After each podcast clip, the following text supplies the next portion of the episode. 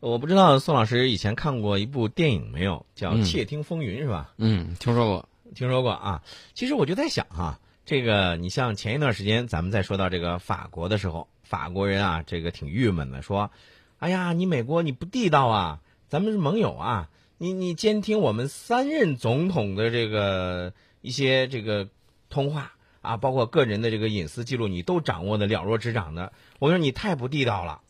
所以我觉得美国的所谓的这种自由啊是有问题的。嗯哎呀，你这个是赤裸裸的在侵犯公民的这种权利，而且是他国公民。啊，这是一个。但是我又看到另外一条新闻，我顿时我就觉得这个情况又有点反转了。你嗯知道这个新闻是怎么说的吗？嗯这个说是这个维基解密啊，说美国监听的包括法国的这个财政部长在内的多名法国政要和大型企业。法国呢，结果又说了，说这个法国同情报机构啊，同样在利用海底电缆电缆来监听美国。这是一个什么样的情况？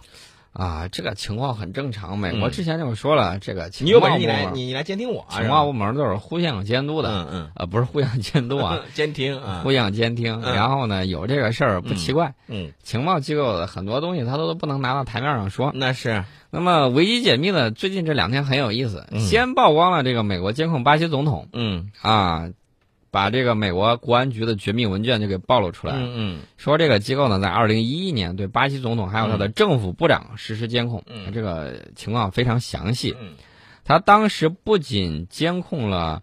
呃，罗塞夫总统的日常通信，嗯甚至还截获了总统专机上的卫星电话，嗯同时呢，对二十九名总统顾问、政府部长的通信实施了监听那这几乎就是把人家这个政府给搞了个底儿掉啊！啊，而且呢，把这些政府人士的姓名、电话号码、啊嗯维基解密都公布了，啊包括他有一个的这名个单家庭住址什么的，啊，都都有都有。嗯嗯这个维基解密呢，并没有说明这回获得的文件嗯是否跟那个斯诺登当年披露的那个棱镜情况门的是不是一样？嗯呃，但是我看来，我觉得这个。啊怎么说呢？反正是巴西媒体一片哗然嗯啊，把这个事儿都当头条，嗯当头条新闻进行报道了。嗯那么引起巴西媒体哗然的这个主要原因呢，不在于这个并非陌生的这个新闻内容本身，嗯而在于罗塞夫四天之前刚刚结束对美国的访问。嗯，哎，不是这个事儿，咱就得来掰扯掰扯，给大家来说一下啊！你看啊，呃，美国监控巴西，嗯，是？吧？美国监控法国，监听法国，然后呢，又有这个消息说，这个法国又反过来要监听美国，也包括美国在内的世界上的很多国家。对，这个是法国媒体报道的嗯啊，说法国情报机构同样在利用海底电缆在监听世界，嗯其中自然包括法国。嗯，啊、全世界间谍跟情报机构干的活儿都差不嗯多。都差不多啊。嗯，但是你说像这种情况下，那法美国会不会跳出来对法国说，你干什么？你作为我的盟友，你怎么能够这样子呢？你这样也太不地道了。呃，其实呢，早在零八年的时候，当时呢不是萨科齐嘛，萨科齐他就授权情报机构嗯国外安全总局、利用海底电缆监听全球通信。嗯这个项目呢，耗资是七亿欧元，嗯啊，为期是五年。然后这个国外安全总局，这个美呃这个法国的，嗯他就在马赛等地安装这个海底电缆，嗯呃，建了拦截站，嗯。就监听欧洲与世界的通信。嗯，哎，宋老师，你说这个事儿，我就觉得，呃，有点儿像前一段时间网络上的有一个流行的语言，你知道吗？嗯，有劲。怎么讲？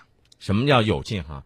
我们还能不能做小伙伴了？我们还能不能愉快的在一起玩耍了？你互相之间缺乏这种彼此的信任，互相之间的这种监听，我们还是不是盟友了？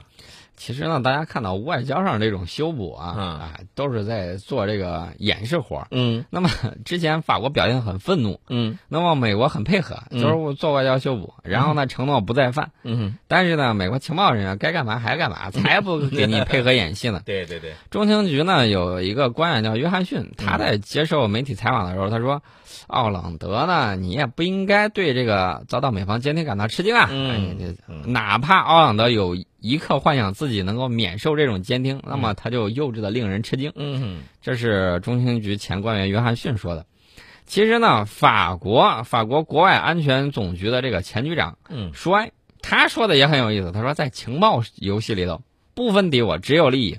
为了维护利益，获取情报，所有手段都正当，只要别被抓啊，只要就是说不被抓到，你逮不着我啊。那你我我我这个说还没说完，他说，这个全世界啊都这么搞嗯啊、法国没理由没理由要落单儿，嗯所以说呢，只要我们能干就会干。嗯我们的英国朋友没收手，德国人、法国人也不会停下来。这一下把这个英国也给扯牵扯个进去了啊。所以说呢，这这个嗯监听剧啊，嗯还会继续上演，嗯对对短期之内很难剧终。对啊外交方面呢，只是在这儿折腾。嗯这个还有一个消息是嗯德国媒体的，德国说它多个联邦政府机构就处在美国情报机构的监听之下。嗯那显然，美国对德国的监听不止于这个莫大婶儿。嗯，呃，美国政府下一集要怎么演，我们还可以继续拭目以待。其实啊，这个这我觉得这就给这个美国的好莱坞啊提供了大量的这个电影素材。啊窃听风云可以上第二季了。没错，呃，我们再来看一下这个美国和他的盟友吧。这个美国和盟友呢，就像你经常说的一句话，说这个出卖小伙伴儿这个事儿也经常干，是吧？但是他拉着小伙伴儿去这个干别的事儿的时候呢，也没闲着。我看到的说，美国军方四号宣布，美军及其盟友当天向极端组织伊斯兰国在叙利亚的大本营拉卡发动了十四次的空袭，炸毁了该组织控制的这个设施和通道。这个美国呢，还是有点投鼠忌器。嗯你说按照美军的实力，消灭这个极端组织不是轻而易举吗？对呀、但是呢，大家发现没有，越打越大，越打越大，这个极端组织实力越来越嗯强，攻城略地，在叙利亚这个弄完，然后还要去攻打伊 拉克。嗯呃，这美国呢一看你不行啊，不能这么弄，然后这个极端组织呢又去打库尔德武装，打完打了这个库尔德武装节节败退，美国一看不行，嗯再那个什么，我这个蝎子就被你给蛀烂了。，对，怎么办呢？他就空袭嗯啊！打完之后，这个极端组织又掉头奔叙利亚去了。其实呢，俄罗斯的一个高级官员就在周末的时候有一段嗯话，他说：“他说，这个你们别想着把巴沙尔给弄掉了，你们就安全了。嗯告诉你们，他是对沙特说的。嗯如果这个极端组织把巴沙尔给搞掉之后，嗯那么五千恐怖分子跑到沙特去，嗯那在那儿，别的不人家不会干，可是会杀人的、嗯，啊！这就是提醒沙特，对。